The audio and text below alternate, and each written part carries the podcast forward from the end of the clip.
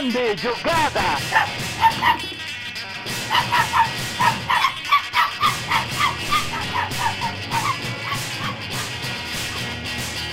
Autogol!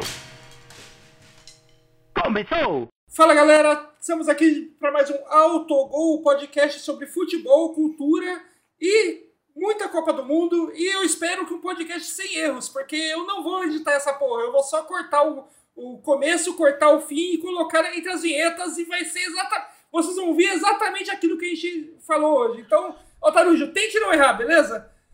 Cara, você, a partir desse momento, você decretou que eu vou cometer as maiores atrocidades já feitas diante de um microfone que não foram feitas pelo Bolsonaro. Então, tudo que. Um, um, um, e pelo Monark.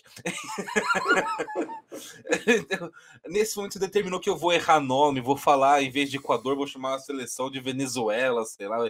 Vou errar, vou esquecer nome de jogador.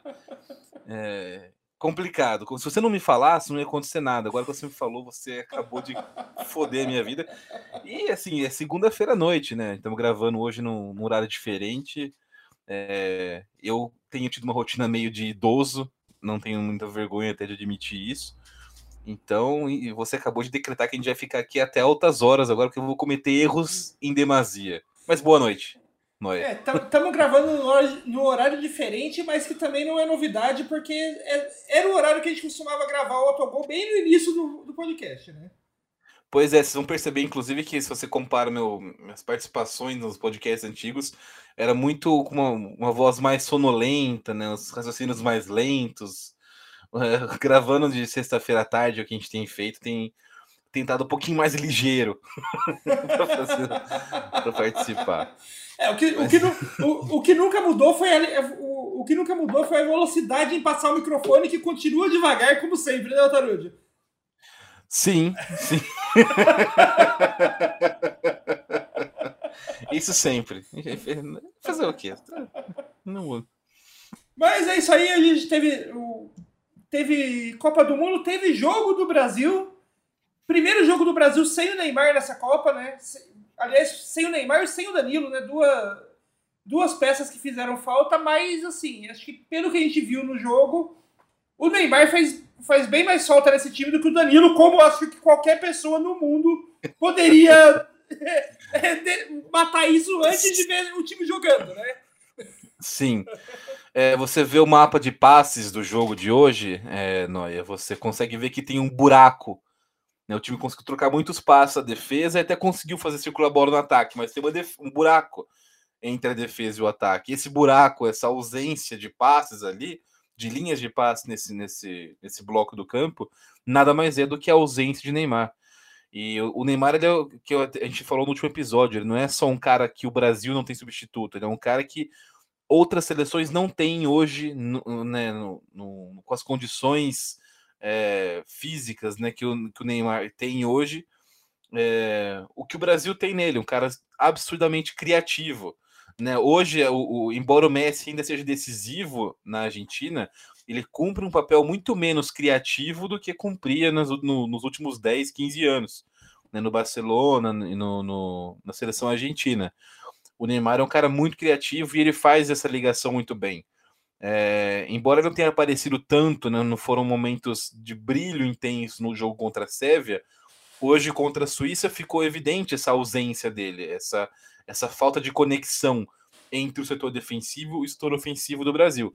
Mas no geral também mais uma atuação sólida do Brasil contra um time como a Suíça, que propõe muito menos o jogo do que a Sérvia, que se é, prestou esse papelzinho ridículo que a Suíça se presta desde 2006, pelo menos, de não jogar bola né? E você viu o time com, com os 10 jogadores para trás intermediária, os 10 de linha, né? Então, assim, um joguinho chato, jogo com a Suíça sempre chato de, de assistir. O Brasil nunca tinha vencido a Suíça antes, em, sempre, sempre foram empates em Copas do Mundo, né? É, inclusive, uma outra estatística totalmente aleatória que eu vou trazer aqui. Em 2002, o Brasil venceu a final contra a Alemanha né, na, na Copa do Mundo. Foi a última vez que a seleção brasileira tinha vencido uma seleção europeia que não fosse ex-Yugoslávia. De lá para cá, o Brasil, toda vez que jogou contra seleções europeias, é, quando ganhou é porque eram seleções ex-Yugoslávia, então foram alguns confrontos contra a Croácia é, e uns contra a Sérvia, e depois não ganhou. Não ganhou de Portugal, não ganhou da Suíça na Copa passada, não ganhou da Alemanha no Brasil, não ganhou da Holanda em 2010, não ganhou da Holanda também em 2014. Então, e da França em 2006 também. É, então, todos os confrontos brasileiros pós 2002 contra as seleções europeias não integrantes do antigo bloco jugoslavo, o Brasil não tinha ganhado. Hoje caiu esse tabu, mais um sinal de que o Hexa vem sim, Rafael Noia. É, Brasil, Brasil claramente está há muito tempo enfrentando o fantasma do comunismo, né? Eu não esperava por essa. é, mas, é, aliás, é, é, a, a seleção suíça eu acho que esse negócio de, de falar que a seleção suíça tipo, não propõe o jogo de forma geral, é, hoje em dia já não é mais tão, não é, é mais tão, tão correto assim, porque eu via que a seleção suíça tem, até tentou jogar, tanto que mais de uma vez eu ouvi a narração do, do Galvão falando coisas do tipo: ah, pra, o jogo tá bom para a Suíça, elas querem o. A Suíça quer um empate, elas não querem jogar ao mesmo tempo que o jogador da Suíça roubava a bola e já tentava fazer um, já tentava é, partir para o ataque muito mais rápido do que em qualquer subida que a seleção brasileira fez. Mas quando a seleção brasileira subia tocando bola entre os zagueiros, era é, a seleção indo para ataque. E quando a Suíça é, tentava, tipo, é, uma bola enfiada para os ali na, nas alas, nas laterais principalmente, nunca dava certo porque a seleção brasileira estava muito bem postada na defesa o tempo todo, mais uma vez. Mas estava tentando acelerar o jogo de uma forma que o Brasil não tentou em todo, pelo menos durante todo o primeiro tempo. E era até engraçado ver tipo, um, o time suíço tentando a, acelerar o jogo, ao mesmo tempo que a narração falava que eles estavam. ficava forçando essa narrativa de que é, eles estavam felizes com o empate e que não queriam jo saber jogar bola. É, mas aí acho que tem algumas coisas também, não é? Porque acelerar o jogo não quer dizer propor o jogo, né? A Suíça ela tem essa característica. Hoje ela é um time que se defende bem, mas ela, ela tem jogadores muito velozes, ela puxa contra-ataque muito rápido. Né? Ela não, não, não, é, não é muito propositivo, que não quer dizer que ela não tem uma estratégia para tentar ganhar o jogo. Né? E, mas assim, a, a, postura da Suíça hoje é, ela volta a ser mais parecida nessa Copa, pelo menos, analisando o jogo contra Camarões e o jogo de hoje contra o Brasil, do que, é, do que era a Suíça, né? mais parecida com a Suíça que era 2006, 2010, mais, mais retrancada, mais defensiva, e menos, é, mais, um pouco mais distante de 2014, 2018, quando a Suíça estava com uma seleção que estava buscando jogar um pouco mais. Né? Acho que é, até pela, pela circunstância mesmo da, da desse grupo, né? uma, uma Copa com, com as seleções não estão tão inteiras, né? Normalmente tem mais seleções, mais grupos resolvidos na segunda rodada. Né? Essa vez só o Brasil e a França estão classificados já para a próxima fase. Né? Então é. Brasil, França e Portugal, né? E, e Portugal, depois, é, depois teve Portugal também, é. E normalmente tem mais coisa resolvida já nessa. Então acho que e assim, é, tem uma parada dura contra a Sérvia na, na, na, última rodada suíça, né? Pode ficar de fora da, da, da próxima fase, dependendo do que acontecer. Então, é, o empate seria realmente ótimo para a Suíça, porque ela poderia jogar pelo empate contra a Sérvia para se classificar. Né? E bom, é, é, assim, eu acho que a Suíça hoje ela voltou a ser um pouquinho da, daquela Suíça mais hoje quando eu falo não no jogo do Brasil e Suíça hoje, mas nessa Copa 2018 em geral, uma postura que me lembra muito a Suíça defensiva e veloz em contra-ataque dos anos da, da, da, Copa 2006 principalmente. É uma, uma seleção que ela é, na, naquela época é, tinha jogadores com menos poder de definição na frente mas já era uma seleção veloz para puxar contra-ataque.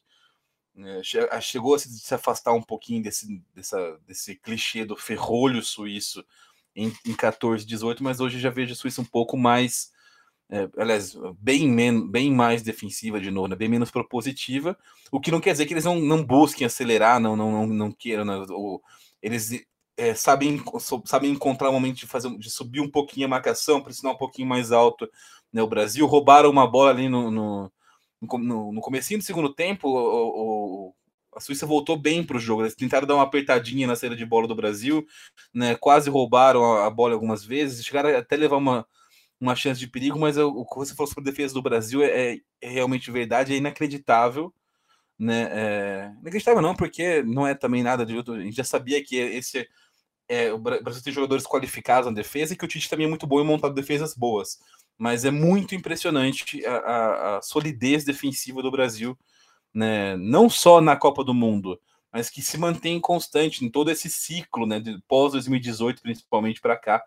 O Brasil é um time muito sólido defensivamente, né? É, é difícil, né? O, o, não foi um chute no gol do Alisson ainda, né? E, e, e é até ruim, isso é terrível para o Alisson, porque hora que chegar o chute no gol dele vai ser porque vai ser uma bola cara a cara com ele, então vai ser difícil ele pegar. Então vou falar assim: ah, a primeira bola que foi, o cara não defendeu. Mas é pela circunstância defensiva do Brasil, é um time espetacularmente é, bem montado na defesa. Né, o, o Marquinhos Thiago Silva, assim, o, o Thiago Silva não parece que tem a idade que tem. É, isso, é, é, é, a gente até comentou aqui que, comparando com outros zagueiros veteranos, como ele envelheceu melhor, tipo que o Sérgio Ramos, que o Piquet, que o Godin, né, são, são caras que eram as estrelas dessa geração da época dele. É, e ele e, e continua jogando um nível bizarro de brilhante. Ô, ô uma coisa que a gente já comentou, no, que a gente esqueceu de comentar no episódio passado quando a gente falou isso, né? Todos esses outros zagueiros que a gente chamou da época do. que são, que são contemporâneos de Thiago Silva, da época dele, é, e que, tão, que não envelheceram também, também quanto eles, todos, quanto ele, todos eles também são mais novos que o Thiago Silva. Sim, sim, é. são mais novos que o Thiago Silva. O Thiago Silva, acho que o mais velho deles é o Sérgio Ramos, e acho que ele é um ano mais novo que o Thiago Silva, né? É, o, Thiago, o Sérgio Ramos tem 36, 37 no máximo, né? Acho que na, acho que na Copa dos, dos, dos zagueiros da. Do, dos zagueiros assim, que, de seleções de ponta, que tão, tem na, que estão na mesma idade do Thiago Silva, talvez só o Pepe em Portugal. Sim. não, não tá jogando no nível do Thiago Silva. É assim, o, o Pepe, assim, vamos ser justos, o Pepe nunca jogou no nível do Thiago Silva. É, dá pra dizer que o Pepe também teve um, um, um, declínio muito baixo, né? Ele nunca foi nenhum craque. Foi um, um, era sempre um zagueiro ok, carniceiro e tal. Tinha até os memes sobre ele ser, ser violento e tal. Mas o, o, o declínio dele final de carreira foi bem menos acentuado do que desse cara é, também, se você for analisar friamente. Não, até, é que... até porque é difícil você ter um, um, declínio quando as suas características principais é ser lento e bater forte. se você é lento e, bate forte, você consegue continuar tendo essas características com 38, com 40, você com só, Você só vai melhorar, você só vai melhorar porque você consegue é, bater no lugar, no lugar preciso né? Você vai pegando uma experiência de porra, onde dói mais no adversário é. para dar uma, uma, não, uma e, e, não, não só, você não só é, é, violento com mais assertividade, como você também melhora, fica cada vez melhor a sua característica de ser lento, né? Porque você vai ficando Sim. cada vez mais lento com o passar dos anos. Ex exatamente. Cara, é, é uma estratégia brilhante de condução da carreira do Pepe. Na Copa de 2036, o cara já vai ser o melhor zagueiro do mundo. 2038, não tem Copa. O cara vai ser o melhor zagueiro do mundo. Continuando nesse nível aí. É, mas enfim, é, acho que de Brasil, cara, Brasil classificado, o mais importante é isso. É, e se você vai analisar friamente as possibilidades de confronto né, da, das seleções, eu ouso dizer, eu arrisco dizer aqui, palpitar, que o Brasil é uma das seleções que vai ter a vida mais complicada na próxima fase. Né? Desde o começo não vai ter moleza. Né? Deve pegar ali no o, o, segundo colocado do grupo de Portugal, que hoje seria Gana, mas pode ainda ser Coreia do Sul, pode ser também o Uruguai, né? Tudo pode acontecer nesse grupo ainda.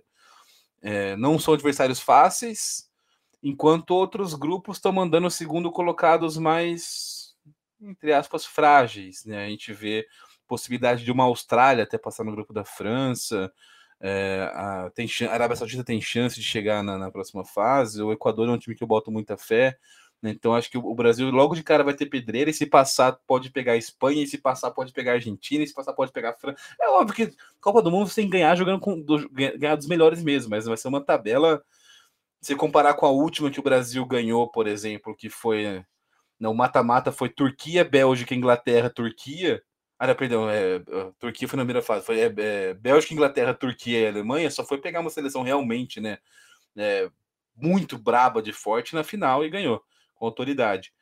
É, vamos ver, vamos ver como, como vai ser e torcer para que a gente tenha nesses jogos muito difíceis o Neymar inteiro, o mais inteiro possível. É, muito importante ter, que, que o, Neymar é um cara que ele tem poder de desequilibrar nesses jogos. E assim esperamos que ele seja de volta. Sim, é... acho que só, só para jogar essa, uma estatística interessante aqui, que o Brasil hoje ele é a melhor defesa da Copa do Mundo, né? Tipo, que, que ainda não tomou, tomou gol, só outros, só outros dois países é, ainda não tomaram gol, que foram a Polônia e o Marrocos, uh, por enquanto. E desses três, três países que não tomaram gol nessa Copa, o Brasil é o único que ainda, como você falou, ainda não tomou nenhum chute a gol. Tipo, não veio bola pro Alisson, precisa defender ainda, né? E na, na, história da Copa do Mundo, o único outro país a conseguir essa marca que é de dois jo jogos seguidos sem tomar um único chute a gol foi a França em 98. Então, tipo, França 98, França campeã, né, também. Sim, sim. é, o, o, o, o, sinal é bom. E aquela França em, em 98 que tinha jogadores na defesa espetaculares. Era a seleção com o, Lilian Thuram no auge, Lizarazu jogava ainda, se não me engano, também. Era um, uma baita defesa da França em 98, né? É, 98 era, era, um, é. era talvez um dos melhores, uma das melhores seleções da história da França, porque tinha, tipo, a. Você tinha a, ali bem uma. O melhor da, da geração antiga da França, ainda com o Thuram, com o Lizarazu, com o, o Barthez, né? E você tinha os bons novos nomes da França que fizeram a, que foram a base da outra França campeã. Né? Você tinha o Zidane novo, você tinha o Anelka novo. É, então, tipo, era, era um. Foi meio que, meio que o, sei lá, tipo, o melhor dos dois mundos que aquela França de 98 apresentou, né? Sim, sim. É, você tinha o. A, a, zaga tinha o Thuram, tinha o Dizali, tinha o Lizar Azul, o Deschamps jogava bem também, o capitão daquele time. É. Hoje, né? hoje, é, técnico, o... né, da França. Exato, é, hoje técnico da França. Aí tinha algum, alguns jovens né, aparecendo, o Vieira, um deles, né, o Henri, outro deles. Então é, é, era uma seleção de respeito. Né? É, tá, não só uma das melhores da França, acho que uma das melhores de todos os tempos, né, das, das Copas do Mundo, dá para dizer aquela, aquela França de 98. Uma campanha também muito. Uhum. Uma, uma, sei lá, sólida da França naquela, naquela Copa do Mundo. Com uma final metendo 3 a 0 no Brasil, que é, polêmicas à parte, né, Gunter Schweitzer à parte, é uma, uma, uma proeza e tanto. Mas o Brasil na próxima fase e, e, e agora eu gostaria de ver é, o, no próximo jogo do Brasil contra Camarões. Eu acho que deveria rolar assim uma poupada generalizada dar, dar minutagem, dar jogo para outro, outra, outras peças do elenco, botar o Pedro para jogar, botar o Everton para jogar, testar esses jogadores, botar o Bremer para jogar. Né? Eu acho que está classificado. Ah, mas pode distorcer. Dane-se. O Brasil já classificou, fez o que tinha que fazer. Né? Eu acho que agora não é hora de ficar pensando em passar em primeiro ou segundo, escolher adversário, escolher caminho. Né? É... E, e, não acho também que o time reserva do Brasil é... corre um risco de, de, de perder a, para Camarões assim com, com facilidade. Então é para eu, eu espero ver uma poupada boa, né? Queria, queria ver essas, algumas dessas peças, né? né tendo alguns minutos e, e, sendo testadas na Copa do Mundo, né? Porque a gente pode precisar em algum momento, né? É, é, é, essa é a hora de você saber ali quem com jogo mesmo, né? Fora de treino, como é que tá esse clima, como é que tá os jogadores que não estão entrando tanto. Então, é, Espero, espero, espero ver o Martinelli jogando mais, quem está tá até começando o jogo. Né? Enfim, vou, quero, quero, espero ver um bom jogo com algumas peças diferentes. Não sei o que o Tite vai fazer. Ele deixou muito em aberto né, se ele vai poupar ou não. É que saber de você, não é o que, que você acha. Você gostaria de ver esses. É, que tem que meter o time titular mesmo? Ou acha que é uma, uma, um time misto, uma poupada violenta? Qual que é o melhor caminho para você? Ah, é eu gosto da ideia do time misto, né? Botar, é, sei lá, tipo um, um trio de um trio total de Premier League ali para jogar, né? Um Martinelli, Anthony, Gabriel Jesus para começar o, o, jogo ali. É, a única coisa que eu não gostaria de ver mais, a não ser nesse jogo contra Camarões, que meio que tanto faz, eu gostaria de não precisar ver mais o Fred como titular do meio de campo. eu, tenho, eu tenho um problema com o Fred, que assim, por mim, o Fred não estava nessa Copa. Eu não gosto do Fred. É, eu acho que o Fred ele tem um, um, problema que é um problema que, que meio que, que, que também é, o Fred ele tem as mesmas características de todos os meio-campistas do Manchester United anteriores à chegada do Ten Hag lá. Então, tipo, o Fred tem essas características, o Van de Beek tem essas características, o McTominay tem essas características, que são aqueles jogadores meio pato que fazem de, que fazem de tudo, mas não fazem nada dessas coisas bem.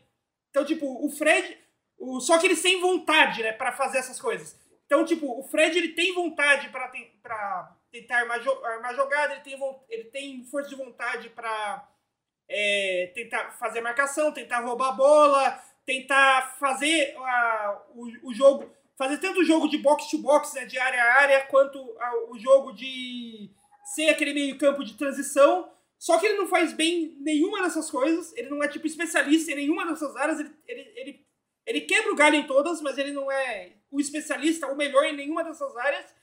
Só que ele tem muita força de vontade, o que quer dizer que ele está toda hora, em todos os momentos do campo, errando.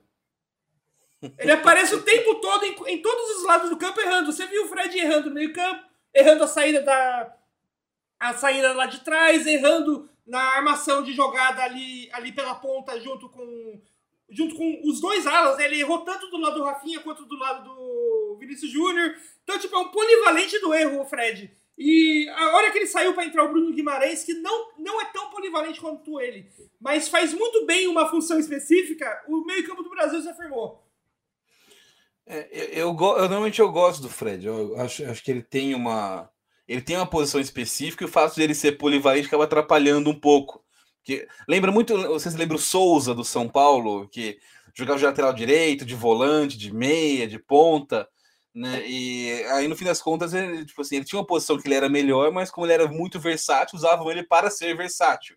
Né? Tipo assim, é, alguém do time tinha que rodar e era sempre. Acho que com o Fred acontece um pouco disso. É, o, aliás, né? aliás o, São Paulo, o São Paulo faz isso com qualquer volante que tem um. Qualquer volante ou zagueiro que tem um pouco mais de habilidade com a bola. Né? Porque fez isso com o Souza, fez isso com o Casemiro, fez isso com o Militão, fez isso Sim. com o, com o Igor Gomes, com o Igor Vinícius, faz isso com o Igor Vinícius. O, Rodrigo Caio originalmente faz, era Rodrigo volante. Caio, né? Faz isso com o Gabriel Neves, faz isso com o Luan, faz isso com o, com o Nestor. É, São Paulo é. Sim.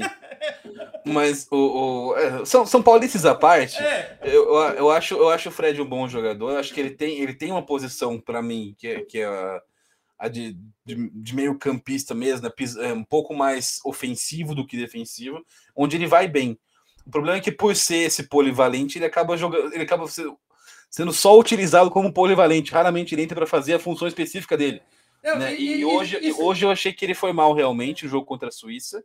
É, não, não foi bem, mas achei que foi muito mais por não, não só pela, pela, pela dificuldade dele em, em, em encaixar na posição que ele colocou, porque também para mim não ficou claro ali quem tinha que fazer o quê. Né? É, nem ele nem o Paquetá, os dois não estavam juntos, não estavam funcionando. Então, nem, nem, o Paquetá nem o Fred marcavam, nenhum dos dois atacava, né? era um, um, um, nada campista, né? Não, porque não é um. A gente fala que tem o meio campista, que é o todo campista, e eles hoje foram dois nada campistas, então ficou meio bagunçado. Talvez tivesse melhor definido, olha assim, ó, sei lá, o o Fred vai é, se ficar um pouco mais, o Paquetá vai avançar, ou ao contrário, parece que ficou meio solto, então não, não aconteceu nada disso, ficou um buraco realmente no meio do campo do Brasil, que só foi melhorar quando o Bruno Guimarães entrou. Né? O pessoal falou muito que o Rodrigo entrou bem, ele realmente entrou bem, mas para mim o cara que mudou a maneira de jogar, que deu essa ligação entre defesa e ataque foi, foi o Guimarães. Né? Então, é, é, hoje o Fred não foi bem mesmo, assim, se for é, Acho que é um cara que ele ó, é legal ter alguém polivalente que pode quebrar um galho vez ou outra, mas é, o cara tem que ter uma função meio definida também, né? E hoje é, ficou meio que é, ele, ele, entrou para fazer o que o Paquetá fez no outro jogo e no final das contas nem o Paquetá conseguiu fazer também ficou meio que os dois batendo cabeça tentando fazer um, um, a mesma coisa. Para mim não funcionou. Não funcionou. Se né, na eventualidade de, de né, na, na, fase mata-mata, com, com, com não, ainda não tivemos o Neymar jogando. Né, hoje não, colo, não, não colocaria nem o Rodrigo, que muita gente está falando Rodrigo, mas eu colocaria o Bruno Guimarães. É um cara que pode dar essa ligação melhor entre defesa e meio né, do que o Fred é, fez hoje. Ele bateu cabeça com o Paquetá e não funcionou para mim essa dupla. Sim. É, e o meu problema com o Fred é que na, mesmo na posição que ele atua melhor, a gente tem hoje nomes brasileiros que são melhor, melhores que ele. Tipo, para fazer o papel que o Fred faz, o Fred teoricamente faz bem, o Gerson é um, é, seria uma opção melhor para levar para a Copa do que o Fred em si. É que o Gerson não tá bem, né?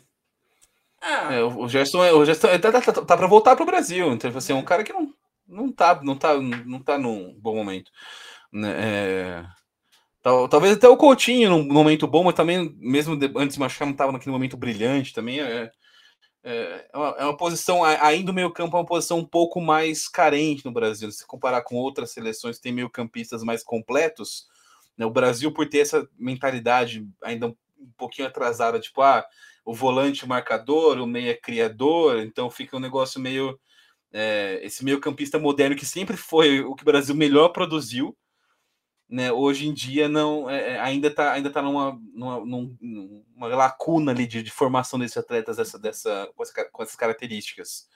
Né, é, se você comparar a gente, a gente tinha Sócrates, Cerezo, né, é, Éder, é, uma, uma, série de meio-campos, Gerson, né, Tostão, caras que faziam. O Brasil te, sempre teve esse cara criativaço de meio de campo, o todo campista. Mesmo antes existia o todo campista. Acho que nenhum deles igual Sócrates, por exemplo. O, o, o próprio Zico era um cara extremamente completo, apesar de ser muito famoso por, por criar jogadas, por armar. Ele era um cara, um, meio campista também completaço, né, para a época. É... Então vamos ver, mas é assim, eu, eu, eu gosto do Brasil. É, foi uma atuação realmente pior do que foi contra a Sérvia, mas o adversário um, um pouco menos propositivo. Né, o time ainda tentando se encontrar, é, é, e o importante foi nesse caso, conseguia um bom resultado classificação. O Casimiro, um espetáculo de gol, merecia muito esse gol. O Casimiro é um jogador excepcional, para mim, é um dos maiores meio-campistas da história do futebol brasileiro. Né? É, não, não, não tenho medo ou hesitação nenhuma em dizer isso. É difícil a gente olhar para a retrospectiva histórica quando a gente está falando de alguém que está jogando no presente, mas é, para mim, assim, uma, a seleção segue forte e é uma das candidatas ao título, né? A gente, a gente até vai falar já da, da, daqui a pouquinho das, das outras dos outros grupos como estão, mas para mim o, título hoje, analisando o que eu vi de Copa do Mundo até agora, não sai de quatro times, que é Brasil, Argentina, França e Espanha. Não vejo nenhum time além desses quatro levantando a taça no final.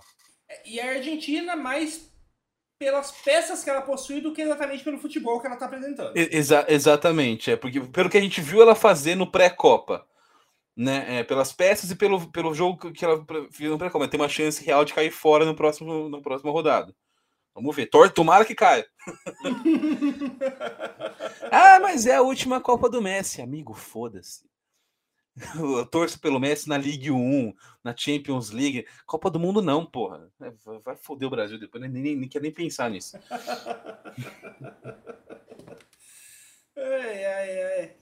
E vamos, vamos fazer um, um apanhado geral aí do, de como está a situação dos grupos nessa segunda fase?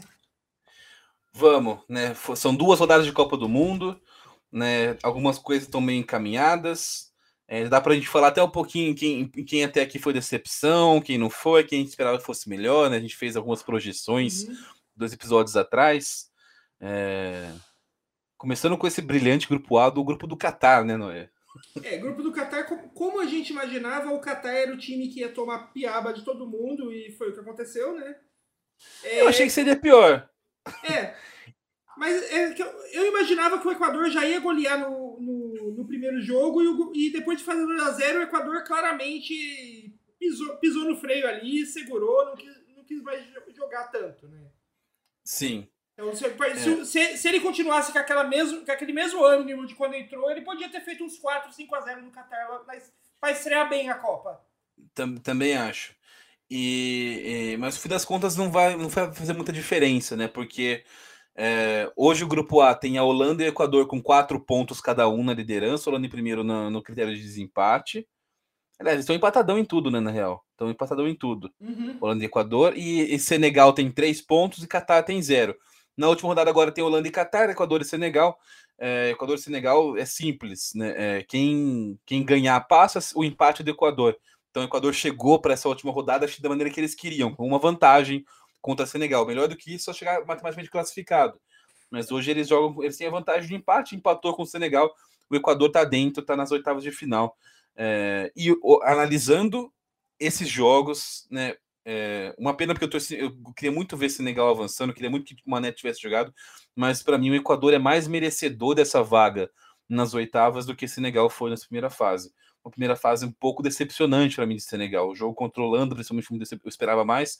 Óbvio que sem o Mané, a grande estrela do time, é, isso, isso, afeta a maneira de jogar do Senegal, mas não é um time também para se portar tão abaixo como se portou contra a Holanda. É, mas da Holanda, o resultado engana, né? Porque, na verdade, o, jogo da Holanda era um, entre Holanda e Senegal era um jogo que deveria ser 0 a 0 se não tivesse, tipo, dois gols achados pela, pela Holanda no, no finalzinho do jogo. Sim, sim. Porque sim, ele era um jogo que tava... Ele, ele tava encaminhando para ser zero, aqueles, aquele primeiro 0 a 0 da Copa em que nenhuma das duas seleções é, deu, levou perigo para outra.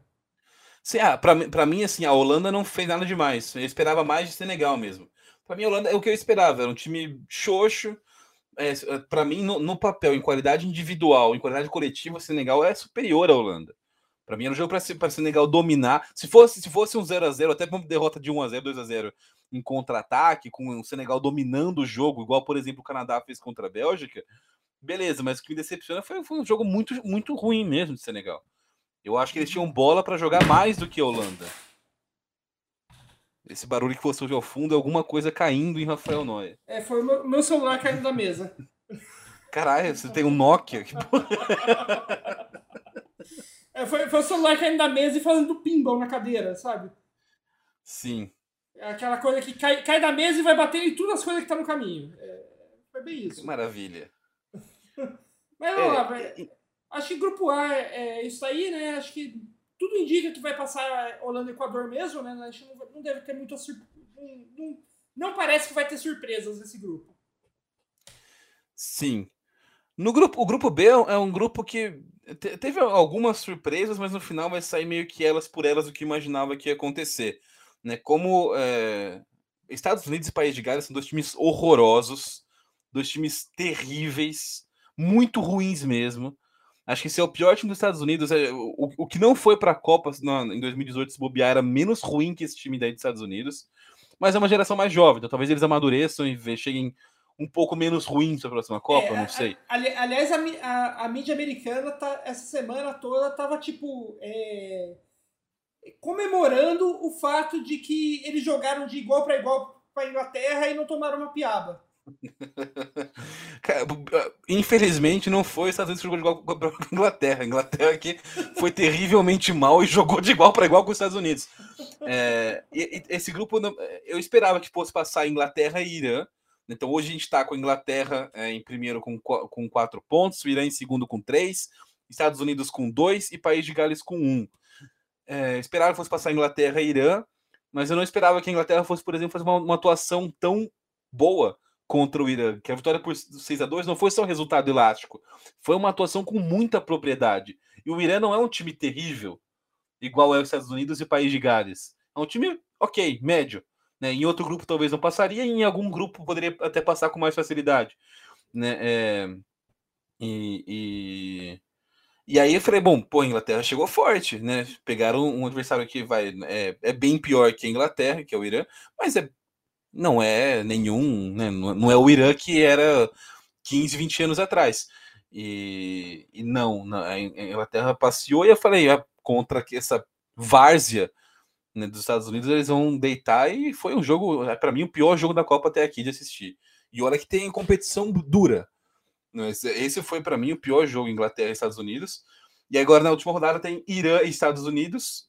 É, basicamente, quem ganhar passa é, o Irã não joga pelo empate, porque se empatar, o país de Gales pode ganhar da Inglaterra e passar o Irã em pontuação matematicamente. É improvável, mas também, do jeito que a Inglaterra é imprevisível, eu não apostaria nada né, na, na, que, que, isso não vai acontecer. É, porque se, se joga mal igual jogo com os Estados Unidos, e aí o juiz acha um pênalti para o Bale bater ali no, no, segundo tempo, é 1x0 para o país de Gales, o país de Gales passa. Então, é, Isso se não, se não tiver vencedor em Irã e Estados Unidos, né? A combinação para Gales é essa. Então, a Inglaterra depende de um empate para se classificar. O Irã precisa vencer ou empatar caso o país de Gales não ganhe. Os Estados Unidos tem que ganhar e país de Gales tem que ganhar e torcer para que não tenha um vencedor entre Irã e Estados Unidos. Eu ainda continuaria apostando em Inglaterra e Irã. Seria muito, muito triste mesmo se passasse esse time horroroso dos Estados Unidos para a próxima fase no lugar do Irã. O Irã que ganhou do, Marro... do, do, do país de Gales no sufoco nessa segunda rodada, 2 a 0 dois gols depois já dos 40 do segundo tempo, e que estava encaminhando para ser o resultado mais injusto da Copa, porque era um time que tentou jogar o jogo todo no Irã contra o país de Gales, que foi tenebroso, como foi também na estreia contra os Estados Unidos. É. E já que você tá, tá, falando de tenebroso, vamos pro grupo C, né? O grupo C é um grupo bem tenebroso. Cara, o, o é, grupo, grupo, C, vamos grupo, lá. É, grupo C, acho que a coisa. Acho que foi uma coisa que. Uma das nossas previsões mais erradas, que era de ter previsto que iam ter jogos interessantes nesse grupo. Sim, tudo terrível. Não, mas, o time que melhor, o que, que mais me agradou ver jogar no grupo C foi a Arábia Saudita. e, eu não esperava isso de maneira alguma antes da Copa. A gente até chegou a comentar que a Arábia Saudita não era a baba que sempre foi, né? Que entrava para tomar 8 a 0 4 a 0 na primeira fase. Era uma seleção que vinha evoluindo, já fez uma apresentação legal na Rússia em 2018. E é, achei que não tinha, não, não conseguiria passar de fase nessa Copa do Mundo por causa do grupo ser muito forte, mas que poderia ali aparecer como, como beliscar um pontinho ou, até uma vitóriazinha contra México ou Polônia.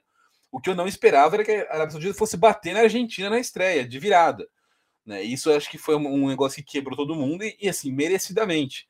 A Arábia venceu esse jogo. É, hoje está um, é, um pouco evidente que o México talvez seja o pior time do grupo, não por qualidade técnica, mas porque é questão física. É um time que está numa inter, uma entre safra, né, que a gente fala, entre gerações que não não não tá o guardado ainda joga no time, é um cara bastante experiente, né? E é, e, é um time que, que envelheceu e, e, quem chegou não é que seja horrível, mas não, não, não repôs a altura né, dos outros jogadores que o México tinha. É, então, assim, eu torço por meritocracia, adoro essa palavra, para a Arábia Saudita se classificar. É, e há uma chance real da Argentina ser eliminada no grupo C se a Argentina não vencer a Polônia, o que não é nada absurdo de se imaginar, vendo que a Argentina jogou, apresentou na Copa até aqui, né? E a Arábia Saudita venceu o México, que eu espero que aconteça. Eu espero que o México não. Porque o México tinha uma missão, que era atrapalhar a Argentina no jogo de sábado. Né? Mas a Argentina, a gente, aliás, a Argentina e o Brasil, os dois são pai do México. É impressionante como o México pipoca para Brasil e Argentina em Copa do Mundo. Né? Acho que nenhuma seleção do mundo cabe tão bem aquele lema de jogamos como nunca e perdemos como sempre, como o México. O México e, e é sempre é, o Brasil ou a Argentina que tira o México da Copa do Mundo. É, assim, a questão, a questão do Brasil é fácil de entender, né? Porque o, o pelo menos aí, sei lá, é, talvez aí um terço ou um quarto do, do PIB mexicano hoje ainda tem a ver com as reprises de Chaves e Chapolin que passa no SBT. Fora o RBD também, né? Sim, também, tipo, um, um, fez um, um, ainda um baita sucesso aqui no Brasil. É o tipo de coisa. É, é, o tipo de coisa do México que, que é sucesso mundial, mas aqui no Brasil a gente não larga, né? Chaves, Chapolin e RBD. Sim. E... Tem isso também. Então, assim, é, é, se a Argentina não vencer a Polônia e a Arábia ganhar, a Argentina tá fora. Simples assim. A Polônia precisa é, de um empate para se classificar a Argentina precisa de uma vitória, a Arábia Saudita precisa de uma vitória. Né?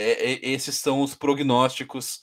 É, é a, pra, Argentina, pra a, Argentina precisa de uma vitória para se classificar sem depender de resultado, né? Que depende de resultado, ela pode isso, isso, com é, empate, é, né? sim, sim, pode. Pode. Se a, Arábia, se a Arábia não ganhar do México, ela, ela pode. Se a Arábia perder para o México, ela pode até perder o jogo para a Polônia. Uhum. Né? Não perdendo por mais saldo de gols do que a Arábia perdeu para o México. Enfim, eu queria muito que a Arábia passasse, porque merece. Então, é, vou torcer como nunca para que seja Polônia e Arábia Saudita. Mas é, eu sei, infelizmente, eu acho que a Argentina não vai fazer a parte dela, não vai ganhar da Polônia, mas a Arábia Saudita vai, vai pipocar para o México. Por algum motivo, estou com essa sensação. Espero muito estar errado. porque tirar a Argentina da Copa agora seria maravilhoso para o caminho do Brasil. É, e o, o que também é está sendo maravilhoso, é uma das poucas coisas boas que está rolando nessa Copa é o futebol da França, né? No grupo que lidera o grupo D, outra das uma das quatro seleções, é quatro ou três seleções já estão classificadas? Quatro, né? São, são três, Portugal, três. França e Brasil. Isso. Portugal, França e Brasil, né? Isso. Uma das três seleções que já estão matematicamente classificadas. É, a única tristeza é que, tipo, eu, eu não sei qual que foi, qual que foi a, a o trabalho que fizeram aí para a França, mas é, o trabalho de quebrar todos os jogadores da França deu uma desacelerada, porque entre o segundo jogo e o fim da, da fase de grupo não teve mais nenhuma contusão na França. Isso acho que é, acho a primeira semana desde agosto que não tem contus, nenhuma contusão de jogador francês. Sim.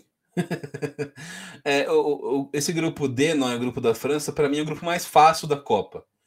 Né? É, não, não, não, não, apostaria nisso. Isso foi uma, uma, uma projeção que eu até imaginei que a Dinamarca, pelo que fez nessa última temporada, pelo que fez na Euro, pelo que fez na, na Liga das Nações, chega, nas eliminatórias também, chegaria melhor para a Copa do Mundo.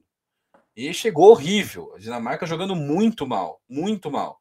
Não conseguiu ganhar da, da, da Tunísia, né? E foi uma, uma, uma presa relativamente fácil para o time da França. Não, a, a, a, França, a, França, não precisou forçar para ganhar da Dinamarca. Otávio, aliás, a Dinamarca e o Japão, os dois sofrem de um, de um mal que eu não entendo é, a coisa. Tipo, a Dinamarca, eles eu, são duas seleções que têm é, muito claramente é, apenas dois ou três jogadores de maior habilidade e eles nunca dividem o campo. A, a Dinamarca tem o Dansgaard e o Dolberg, que são os dois é, melhores atacantes atacante do time, é, foram os responsáveis por alguns dos melhores resultados da Dinamarca no, na, durante as eliminatórias para a Copa, e eles não dividem o campo. Ou tá um jogando ou tá o outro. Tipo, por quê? Loucura. Por quê? Loucura. É o professor Pardalsen, o técnico da, da Dinamarca. É, enfim, para mim, um grupo bem fácil, o grupo da França, e corre o risco da fraquíssima Austrália se classificar né, para a próxima fase.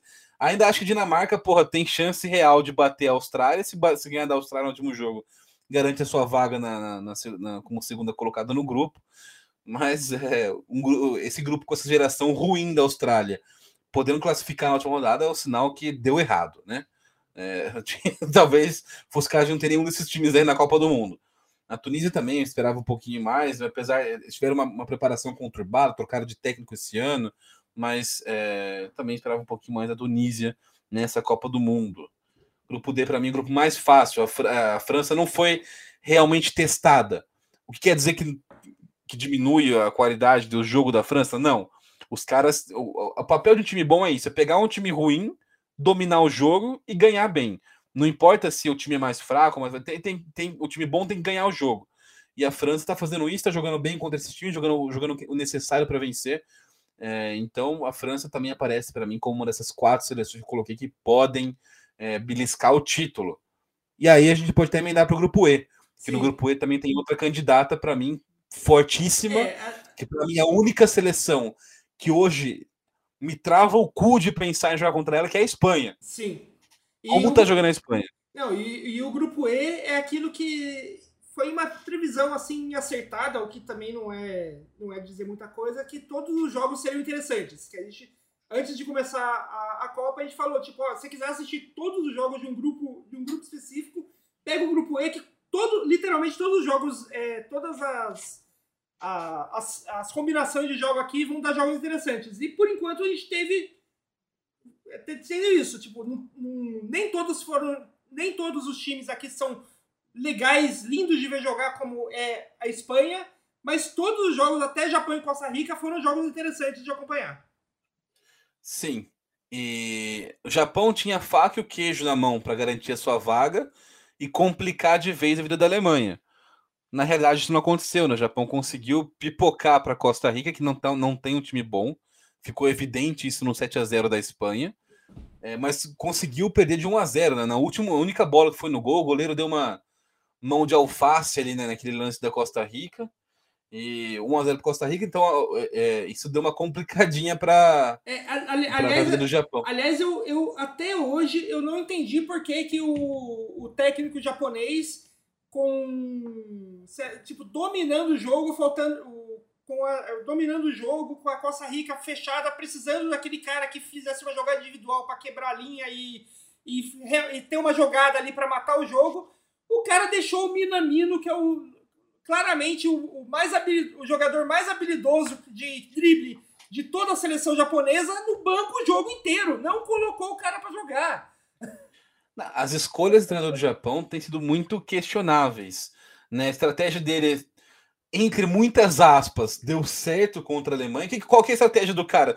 Eu não sei, mas ele bota os melhores jogadores dele no banco e coloca eles no segundo tempo. Parece aqueles cara maluco que joga FIFA Aí, sei lá, ah, quero botar o cara bom com a defesa. Mas, porra, mas fácil entrar com o cara bom desde o começo, garantir a sua margem ali no placar e administrar o resultado depois.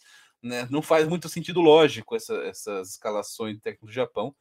E o Japão estava com a faca e o queijo na mão, ganhou da Alemanha. Era só ganhar da Costa Rica e carimbar o passaporte para a próxima fase. Agora o que, que vai acontecer? Vai pegar a Espanha e a Alemanha vai pegar a Costa Rica. Então, muito provavelmente, a Espanha ganhe do Japão e a Alemanha ganhe da Costa Rica. Mesmo que a Espanha bote o time reserva, sei lá, empate com o Japão, o Japão vai a quatro pontos, a Alemanha hoje tem um, né? o Japão tem saldo zero e a Alemanha menos um. É uma vitória de 2 a 0 da Alemanha contra a Costa Rica, que é muito possível para o que a gente viu da Costa Rica até aqui. É, é, bota a Alemanha na próxima fase e tira o Japão. Então, parabéns ao Japão pela estratégia bizarra, conseguiu jogar fora uma classificação que era improvável no começo da, da, da, Copa do Mundo. Eles conseguiram mais difícil e agora vão perder a vaga. Brilhante. Brilhante, né? É, assim, é, é, acho que se tem aquela coisa de. de... Aliás, é, é, teve um, um, único técnico, na, teve um técnico na história da Copa, se não me engano, foi o Parreira, quando ele dirigiu. Não lembro que seleção que ele dirigiu, mas foi que ele fez dois jogos na Copa e foi demitido é, antes do terceiro jogo. Foi, foi quando ele, ele, quando ele dirigiu uma das seleções, uma daquelas excursões deles, acho que foi, acho que foi na Arábia Saudita, não, não, lembro, mas teve, teve um, um, uma, seleção, uma dessas que o Parreira jogou dois jogos e foi demitido antes do terceiro jogo da Copa, quando já não tinha mais chance de classificação. Foi, foi para a Arábia Saudita em 98. É. E assim, é, se, ele, ele perdeu, ele perdeu no primeiro jogo para a Dinamarca 1 a 0, tomou 4 a 0 da França no segundo e caiu. E aí no, no, no terceiro jogo, o técnico da Arábia Saudita já era o interino, foi um empate com a África do Sul, que depois viria a ser um time do Parreira no futuro. e assim, se tem, se tem para mim, se tem alguém nessa Copa que poderia é, imitar o, o, o Parreira em 98, é esse técnico do Japão. É, de, depois depois do que ele fez, que ele basicamente se esforçou para perder o jogo para Costa Rica, é, eu, não, eu não acharia estranho se a Federação Japonesa simplesmente é, demitisse ele e colocasse o interino para assumir a, a, a, vaga na, no terceiro jogo. É, o, só para dar nome aqui aos bois, né, ou no caso ao boi, é o Moriaço, o técnico do Japão, Tá aí o nome do maluco que tava com a faca e o queijo na mão e perdeu a vaga de maneira é, bizarra. É, o cara tava com a faca e o queijo na mão, ele jogou o queijo no chão e enfiou a faca na mão. É porque eles não usam talher, né? Eles não. ele tava com a faca e o queijo. Não, tava com a rachi e o queijo na mão, melhor dizendo, e não conseguiu a vaga na, na, na próxima fase. Terrível.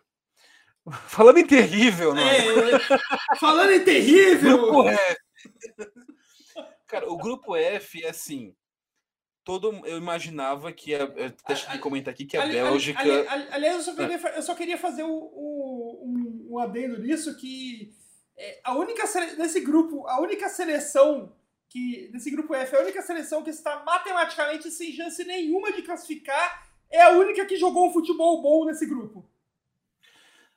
Ah, não, eu discordo daí. O, o Canadá, para mim, foi, fez um jogo horrível contra a Croácia. Eles começaram bem, fizeram o gol na empolgação, depois que tomou o gol, desmontou e voltou a ser um time bem fraco. E, ah, mas é, é, isso que eu queria falar, inclusive, que ah, eu esperava já que a Bélgica não fosse tá boa como foi em 2018. A gente comentou aqui que aquela era a grande chance de, da Bélgica ganhar uma Copa do Mundo era 2018. Né? É, era um dos melhores times, poderia ter chegado à final, poderia ter ganhado da França na final se chegasse, não seria um absurdo imaginar esse cenário.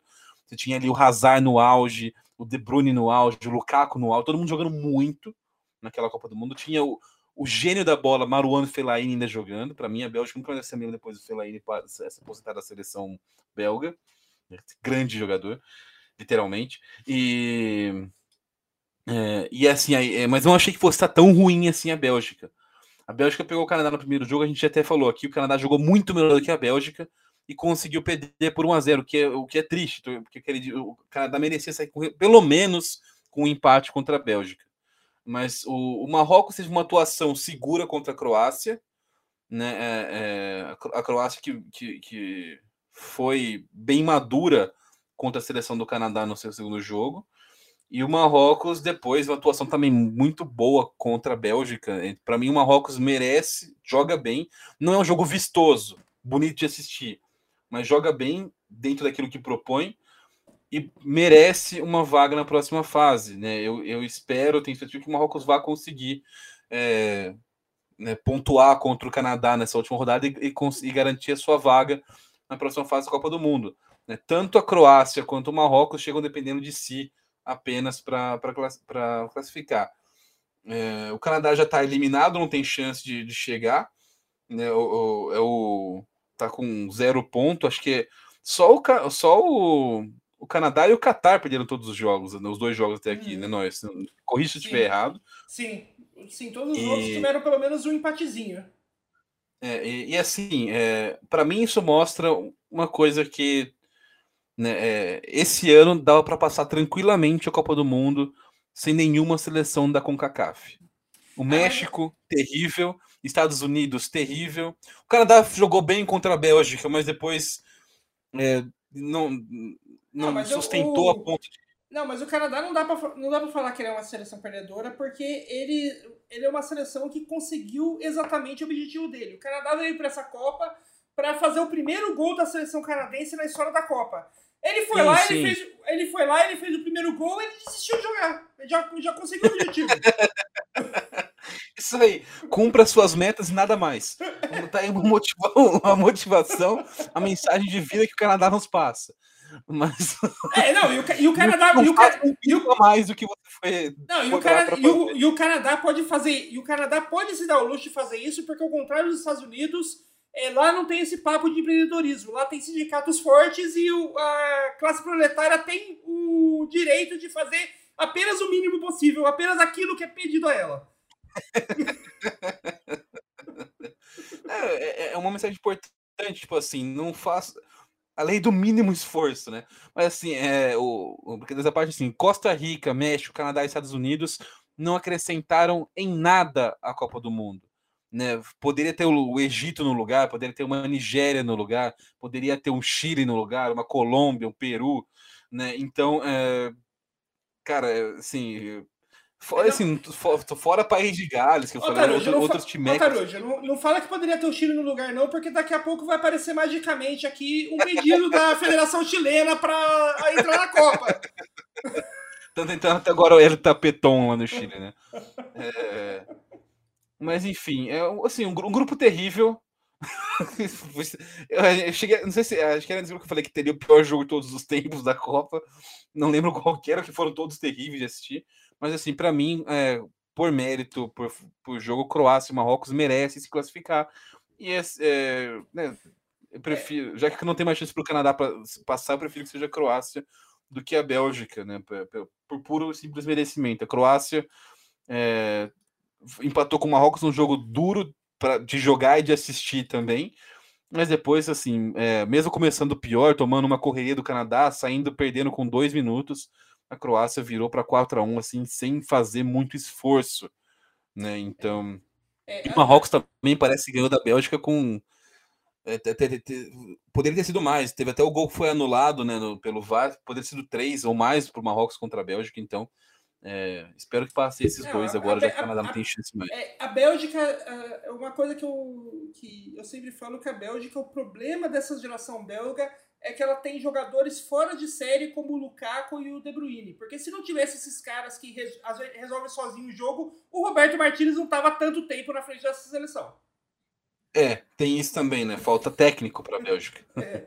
Faltou em 2018 e faltou mais ainda agora que esses caras não estão resolvendo tanto assim sozinhos. É. E, é... e, acho que pelo futebol que apresentaram, por tudo aquilo que, que jogaram até aqui, é, a Croácia e Marrocos tem, tem sim. É, é just, o, seria feita justiça se as duas passassem para caírem nas oitavas de final para a Espanha e qual, qualquer outra seleção que passe em segundo lugar no grupo E.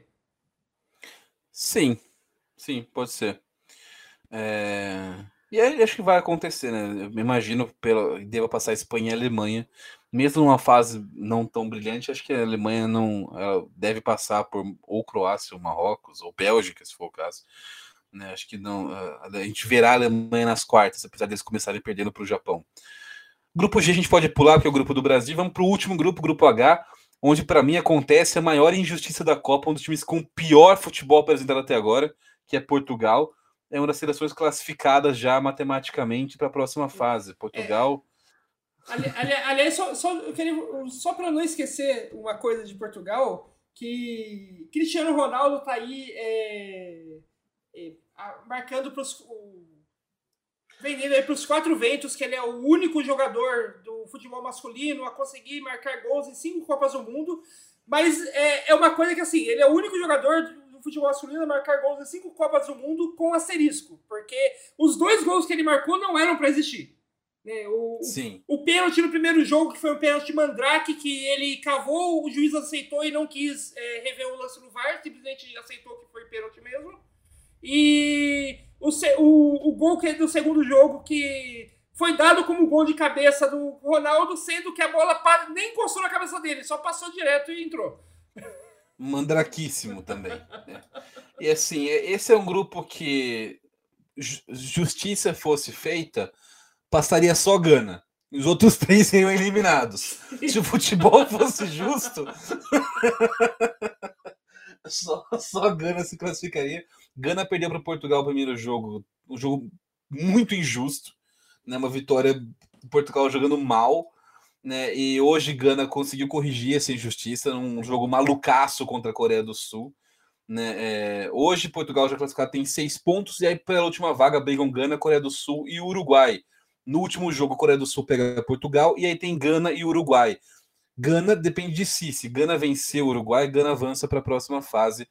E é, e aí seria Brasil e Gana, né? Brasil ficando em primeiro e Gana em segundo na, na, nas oitavas, reeditando as oitavas de final de 2006, quando o Brasil fez, é, jogou contra a Gana e ganhou de 3 a 0. Agora, é, uma coisa interessante sobre esse, esse confronto, Noia, a gente tem o reencontro também, de novo decisivo entre Gana e Uruguai, e o Soares ainda jogando pelo Uruguai. Né? Gana foi o time em 2010 que foi eliminado pelo Uruguai nos pênaltis mas no último lance da prorrogação, para quem não lembra, o, o, acho que foi o Asamoah Gyan chutou a bola pro gol. Era literalmente 30 minutos da, da, da prorrogação, né? 15 do segundo tempo da prorrogação. A bola estava entrando no gol. O Soares foi lá e meteu a mão na bola. Fez o pênalti e aí o Asamoah Gyan chutou o pênalti para fora. E aí é, é ó, ó, óbvio que o Soares, é, porra, né, foi meio antijogo? Foi, mas também é, por outro lado, também não foi. Então, eu, eu é, Kleber assim, Machadando aqui. É... Porque tá no, a regra foi cumprida. Né? Ele tirou o gol, foi expulso, ele fez o cálculo. Eu vou correr ser expulso, meter a mão na bola, a bola não, não vai entrar. É, é, e ele fez o cálculo correto. Sim, não, é, Ali não tinha que fazer. Não, é, igualzinho no, no basquete quando, quando o cara faz o, o cálculo de fazer a falta, fazer uma falta em vez de deixar o cara, o adversário, fazer uma cesta de dois pontos é, fácil ali numa bandeja, porque ele vai para o lance livre, ele tem a chance de fazer dois pontos, ao invés de ter a certeza de, de, fazer os dois pontos, Sim. né? E assim, e, acho, e com acho menos que... tempo, gastando menos tempo de posse de bola também. Sim. E assim, eu acho que de todos os cartões vermelhos que o Soares ganhou na vida dele, foram na, na carreira dele, foram muitos. Foram muitos cartões vermelhos que o Soares ganhou na carreira dele. Esse é o único que acho que ele não, não, não trocaria por nada. Porque foi tipo o melhor cartão vermelho da, da carreira dele. E foi uma boa escolha, né? Teve um jogo na Série B na última rodada esse ano, Ituano e Vasco, que valia o acesso. E logo no comecinho do jogo, jogador de Ituano meteu, fez a mesma coisa que o Soares, defendeu a bola em cima da linha, foi pênalti pro Vasco, ele foi expulso, o Vasco fez 1 a 0 Mas ali foi uma escolha muito imbecil, porque está com um comecinho de jogo. Ali você tem o jogo inteiro com 11 contra 11 para tentar empatar o jogo se você tomar o gol. Agora, no. no e, e- aí, quando o o cara faz o pênalti, ele bota o time dele em desvantagem de 1 a 0 com um jogador a menos. Então, praticamente, matou ali a chance do Ituano conquistar o acesso. Agora, nesse caso, era o último lance do jogo. A bola ia entrar no gol. O Soares deu uma chance ao acaso da bola não entrar e não entrou. E nos pênaltis o Uruguai passou. Né? E, mas, enfim, agora a Gana pode, tem a chance de eh, se vingar do Uruguai, digamos assim, e eliminar o Uruguai na, na fase de grupos dessa Copa do Mundo. Vamos ver também, esse é um dos jogos que prometem bastante. Por futebol apresentado, Gana merece mil vezes mais do que o Uruguai essa classificação. Eu sempre sou time América do Sul, mas também não, não, não teria problema em ver um africano passar. Gosto muito da, da seleção de Gana. Gana foi a melhor seleção do grupo e o Uruguai jogando parece um catadão. Parece que ele pegou um monte. Não, não é um time ruim. A gente falou de alguns. Tem, tem um meio-campistas interessantes. Tem o Vecino, o Betancur, o Valverde. É uma geração de meio-campistas legal do Uruguai. O ataque é meio envelhecido, sim. Né? Ainda, tem, ainda é o Soares e o Cavani jogando. Mas é, é- não é um time horrível e parece um catadão. Parece que os caras nunca jogaram juntos na vida. É horrível. Eles perderam desse time terrível também de Portugal. Que também tem jogadores bons, mas parece um catadão também. Ganharam de- na sorte de Gana e ganharam hoje, porque o Uruguai foi, conseguiu ser pior que Portugal no jogo. Ah, Por- por- por- Portugal, Portugal ele tem, ela tem claramente um problema chamado Cristiano Ronaldo, porque toda vez que o Cristiano sai e o ataque vira João Félix e Rafael Leão com o Bruno Fernandes, Portugal começa a jogar bem. Sim. O, pro- o Sim. problema de Portugal é o Cristiano Ronaldo. Quando o Cristiano Ronaldo finalmente resolver aposentar e deixar a seleção de Portu a nova geração de Portugal é, Em paz. em paz, Portugal vai, vai finalmente ser uma seleção forte. Sim. É, eu, vejo, eu vi muita gente reclamando hoje no Twitter, falando: ah, porra, o cara foi com o João Félix de novo. Cara, o problema não é o João Félix. O João Félix tem que ser titular de Portugal mesmo. O problema é que deveria ser Rafael Leão e João Félix, não Cristiano Ronaldo e João Félix. Mas assim, aí é outra história. Né? Quando será que Portugal, Portugal vai ser liberada desse sequestro que Cristiano Ronaldo faz com eles em todas as Copas do Mundo desde 2006? Nunca saberemos. É, é, tipo, uma coisa era ele, era ele sequestrar a seleção portuguesa quando ele era a única coisa boa que existia na seleção portuguesa. Já passou dessa fase, né? Sim. É, mas a- a- só pra gente finalizar, acho que eu queria dar o, o destaque para essa sexta-feira. Para mim, o destaque dessa sexta-feira da Copa é o Manchester United, né? Que o Manchester United tem há anos, é, com exceção dessa, dessa temporada, mas há anos o Manchester United tem, tem jogado como um catadão, um time de estrelas sem união nenhuma, que exige o brilho, o brilho individual dos seus jogadores para conseguir o resultado. E isso ajudou muito o Bruno Fernandes a se sentir em casa jogando nesse time de Portugal.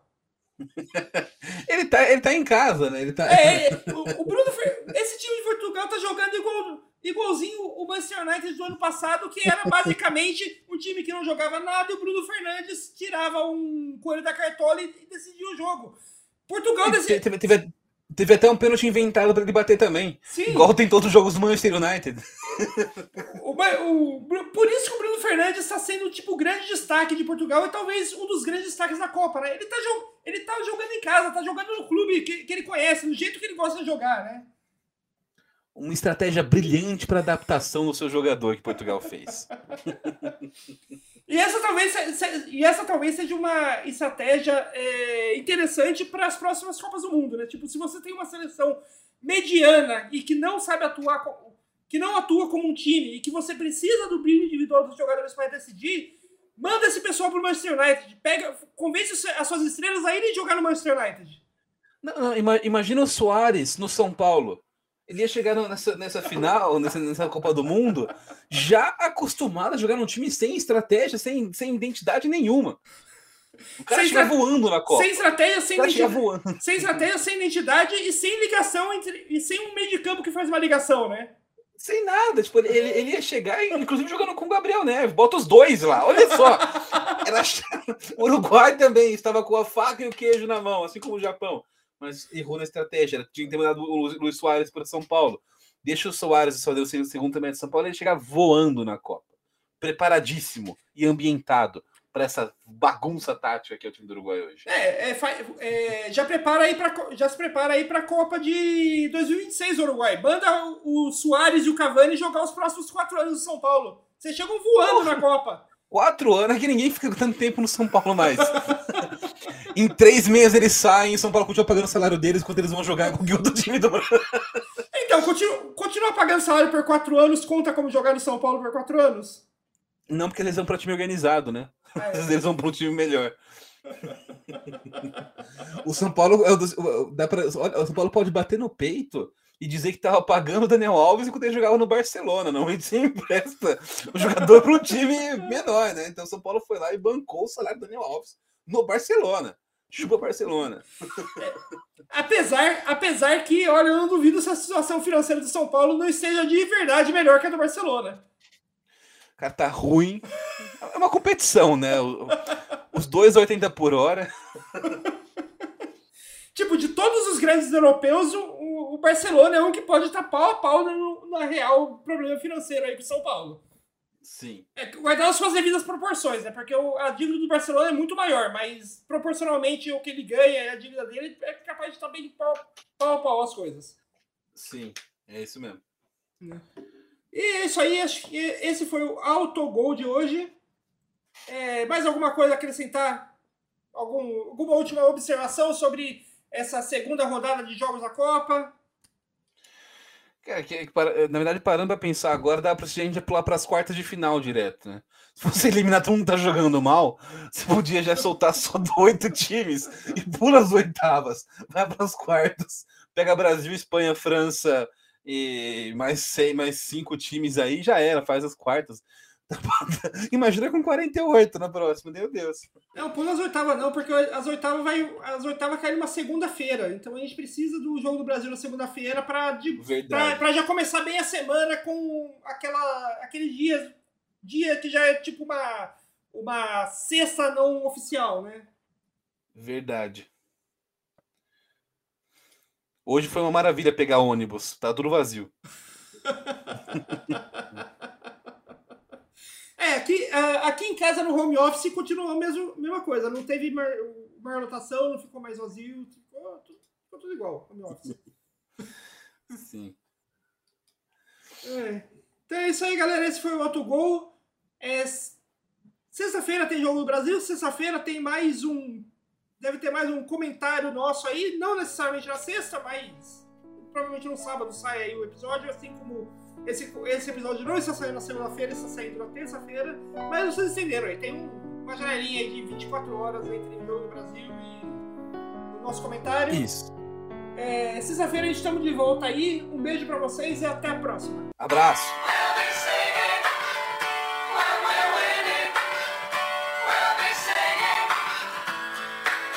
I get